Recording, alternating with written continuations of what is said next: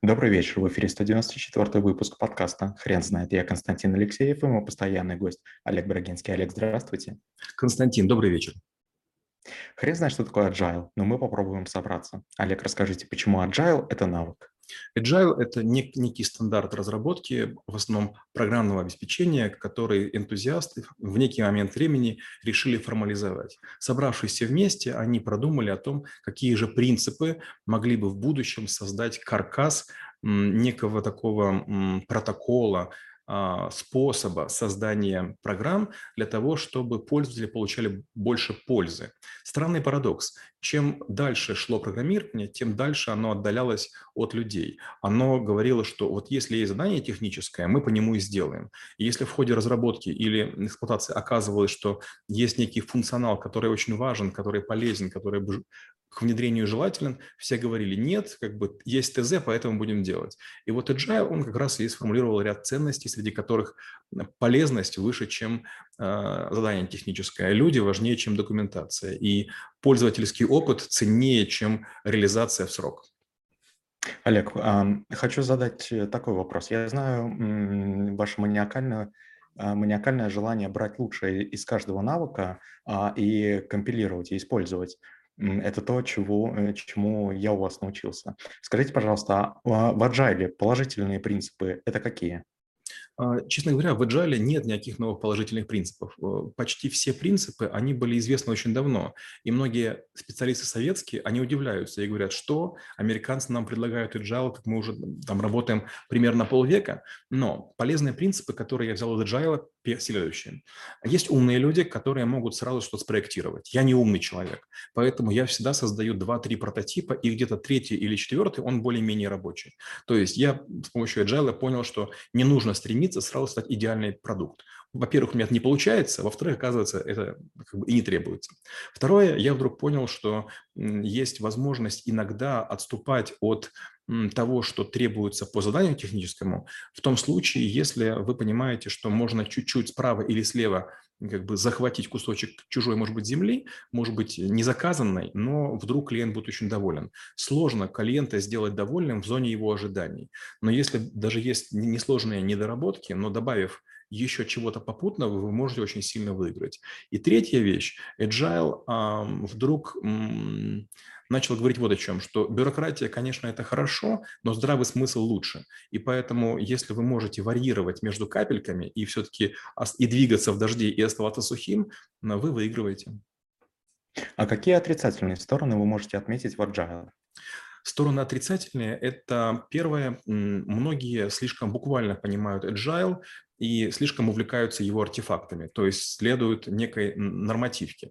Я все время говорю, что я десятки раз видел, как люди на ремонтных заводах, на токарных станках, на, слесарных, на слесарных станках не по назначению использовали оборудование и делали невероятные вещи. Поэтому соблюдение, слепое соблюдение норм, правил, инструкций я считаю скорее тупизмом, чем геройством. Второе. Agile ну, заявляет, что, мол, это первопроходцы, которые придумали некий подход. Вот как, как и тризм, меня это очень раздражает. Ну нет, ну были и, и до этого движения тоже были такие подходы, скажем, экстремальное программирование. Оно было гораздо раньше, и оно не такое пафосное, я не говорю, что оно какое-то крутое. Но слово экстремально у нас имеет негативную коннотацию, поэтому оно не прижилось. А agile, английское слово непонятное, как бы всем, всем понравилось. Скажите, а везде ли можно применять agile? Хороший вопрос. Вот опять же, я должен покаяться, что я не, наверное, не лучший преподаватель и не лучший собеседник, потому что я постоянно компилирую из того, что знаю, те инструменты, которые мне нужны. Вот знаете, хороший токарь рано или поздно приходит к тому, что он делает свой рубанок. Хороший э, слесарь рано или поздно изгибает надфиль, так как э, ему требуется. То есть умение модифицировать и э, инструменты и смешивать инструменты из разных отраслей – это большое искусство. Я как-то был в музее и в одном и увидел инструменты для чистки зубов, которыми пользовались очень давно. И супруге говорю, слушай, а вот есть какие-то, которые можно было бы сегодня использовать? Она, конечно, хихикнула, но потом подошла и говорит, слушай, а вот этот инструмент круче всех любых, которые есть сегодня. Я говорю, давай сейчас фотографируем и сделаем все такое. И мы так и сделали этот инструмент, и она говорит, вау, вот это да. То есть, получается, там несколько тысяч лет назад уже были инструменты, которые, в общем-то, были полезнее, интереснее и функциональнее, чем то, что есть сейчас. Олег, расскажите, как вы преподаете навык в школе трэблшутеров? Я показываю некоторые проекты, которые имели некую версионность, и рассказываю о том, что это нормально понимать то, что вы будете несколько раз менять концепцию. Так, конечно же, нельзя строить дом. То есть, если вы попытаетесь сначала строить четырехкомнатную, потом сделаете двухкомнатную, потом трехкомнатную, у вас, конечно, будет избыток потраченных ресурсов и, конечно, будет много лишних работ. Но в зоне сервиса всегда есть место некоторым улучшениям, которые можно делать не, не, не в первый момент. И вот даже когда мы строили клинику, я тоже использовал Agile.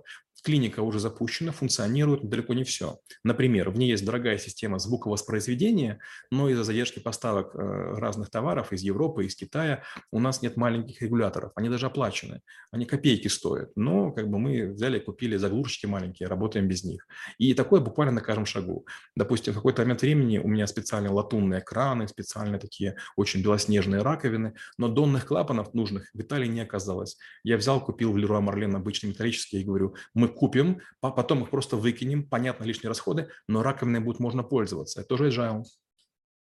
Олег, вы помните свой первый agile проект? Он был плохой. А, пришли люди из Чехии и сказали, мы был неправильно программируете, мы сейчас будем по agile работать. Я ничего не понимал. Они тысячу раз объясняли правила, я читал манифест, я ничего не понимал. И, честно говоря, подход провалился. Меня обвиняли в том, что я был саботажником, что было правда. Я завалил большой проект, прям сознательно завалил его и стал убийцей этого проекта. Ну, потому что как уж, уж сильно продавливали англичане и чехи прям сильно продавливали. Но потом, а, читая документацию задним числом и испытывая чувство вины, я нашел несколько полезных вещей, которым можно было поучиться, и в своей компании стал их использовать. И влюбился. Я до сих пор не люблю agile, э, до сих пор мне не нравится этот подход. Ни agile, ни scrum, ни тризм мне не нравятся в чистом виде. Но я много из них использую, каких-то таких вторичных инструментов. Олег, спасибо. Теперь на вопрос, что такое agile, будет трудно ответить. Хрен знает.